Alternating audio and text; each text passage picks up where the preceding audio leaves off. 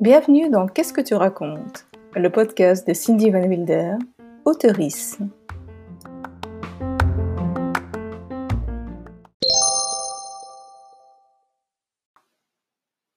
Aujourd'hui, je vais vous exposer quelques trucs et astuces pour vous donner un maximum de chance auprès des maisons d'édition quand vous leur soumettrez votre récit. Je vais bien entendu parler de ce que je connais, à savoir l'édition traditionnelle à compte d'éditeur. Nous allons donc parler de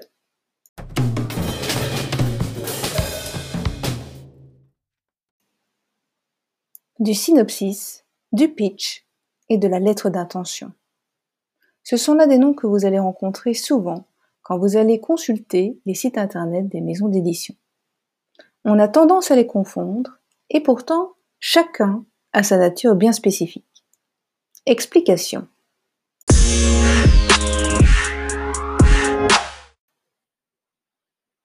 Le synopsis est avant tout un document de travail. C'est ce que l'éditorice va consulter en premier pour voir si votre manuscrit tient la route, si votre intrigue est cohérente, ou encore comment se développent vos personnages au fil de votre histoire. Cela signifie que votre sino, de son petit nom, doit dévoiler complètement votre intrigue, y compris la fin. Ce n'est donc pas l'endroit pour jouer la carte du suspense ou introduire un cliffhanger, par exemple. Arriveront-ils à temps pour sauver le monde?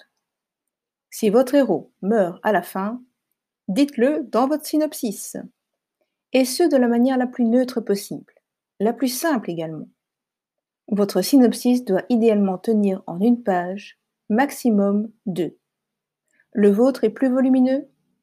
Je vous conseille de sortir la tronçonneuse et de l'élaguer sans pitié. Est-il facile d'établir un synopsis?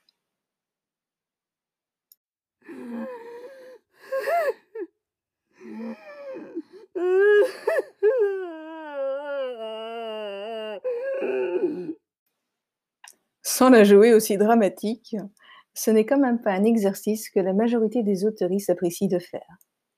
Car non, ce n'est pas facile de rédiger un synopsis.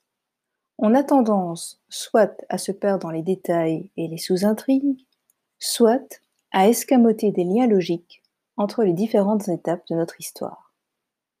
Un conseil cependant bien utile pour commencer à rédiger le vôtre. Écrivez d'abord les grandes lignes de votre intrigue, les étapes essentielles. Quand c'est fait, détaillez. Détaillez et étoffez votre squelette de synopsis jusqu'à ce que vous obteniez un tableau dépeignant suffisamment ce qui se passe dans votre histoire. Pour savoir si votre synopsis est le bon, faites le test.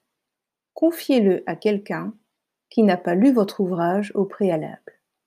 Si Yel ne comprend rien à votre intrigue, c'est le moment de le recommencer.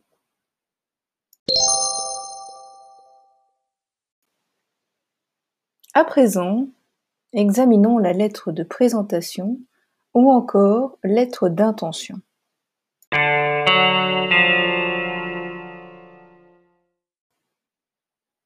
En général, la lettre de présentation, aussi appelée lettre d'intention, accompagne l'envoi de votre roman aux maisons d'édition. Premier conseil, faites court. Ce n'est pas l'endroit pour raconter votre vie, décrire toute la genèse de votre roman, ou encore dire des choses essentielles comme ma mère ou ma prof de français l'a lu, elle l'a adoré. Non.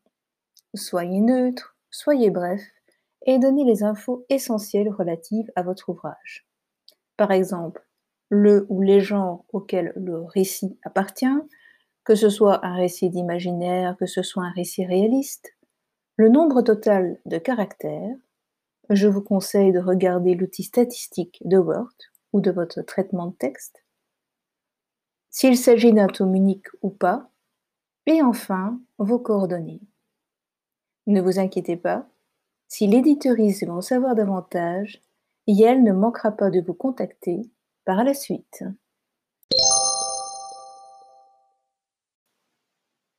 Passons à présent au dernier sujet de cet épisode, j'ai nommé le pitch.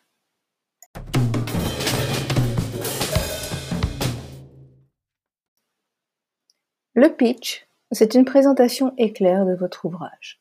On peut le résumer comme ceci. Comment allécher au mieux les futures lectrices en quelques lignes. Un conseil, lâchez-vous. Rendez-le le plus attrayant possible tout en respectant bien entendu le cadre de votre roman. Inutile de mentir sur la marchandise. Le but est de faire dire à la personne qui vous écoute ou qui vous lit, et ensuite, qu'est-ce qu'il se passe? Si c'est le cas, bingo, vous avez réussi.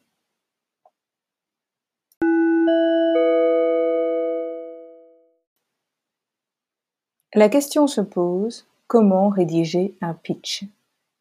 Les anglophones ont une méthode qu'elles appellent l'elevator pitch. En français, cela peut donner le pitch à plusieurs niveaux. Pour le rédiger, voilà quatre questions essentielles auxquelles il vous faudra répondre dans votre pitch. D'abord, quel est le cadre? En second lieu, qui est l'IA protagoniste principale? Troisième, quel est son conflit?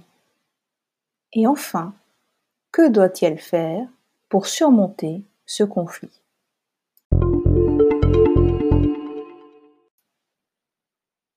Si vous pouvez faire tenir ces réponses en deux à trois phrases maximum, bravo, vous avez votre pitch. Petit exemple, que j'ai piqué d'ailleurs sur le blog de ma chère Agnès Marot, dont vous découvrirez bientôt l'interview sur ce podcast. Machine, une jeune fille mal dans sa peau, traverse le Londres de l'époque victorienne pour retrouver son père disparu. Machine va transpercer le voile du temps et découvrir toute son ascendance. Ce n'est qu'au terme d'une longue quête d'elle-même, au cours de laquelle elle sera forcée de s'accepter comme elle est, qu'elle retrouvera enfin l'homme qui lui a donné la vie. Vous aurez également besoin d'un pitch quand vous serez publié et que des lectrices viendront vous trouver en salon en vous demandant Alors votre bouquin, de quoi ça parle? C'est un petit clin d'œil à la chaîne YouTube d'une autre brillante autrice, Nadia Coste. Ne pensez pas que vous pourrez vous en sortir en disant à vos lectrices Eh bien, voici mon bouquin, lisez le quatrième de couverture. Et non. Votre job, c'est de répondre à ce type de questions, tout en donnant envie aux éventuelles lectrices de se plonger dedans. J'espère que j'ai pu éclairer votre lanterne quant aux différents concepts que nous venons de voir. Et bien entendu, que vous avez apprécié cet épisode. Comme toujours, n'hésitez pas à me faire part de votre ressenti en audio ou sur les réseaux sociaux.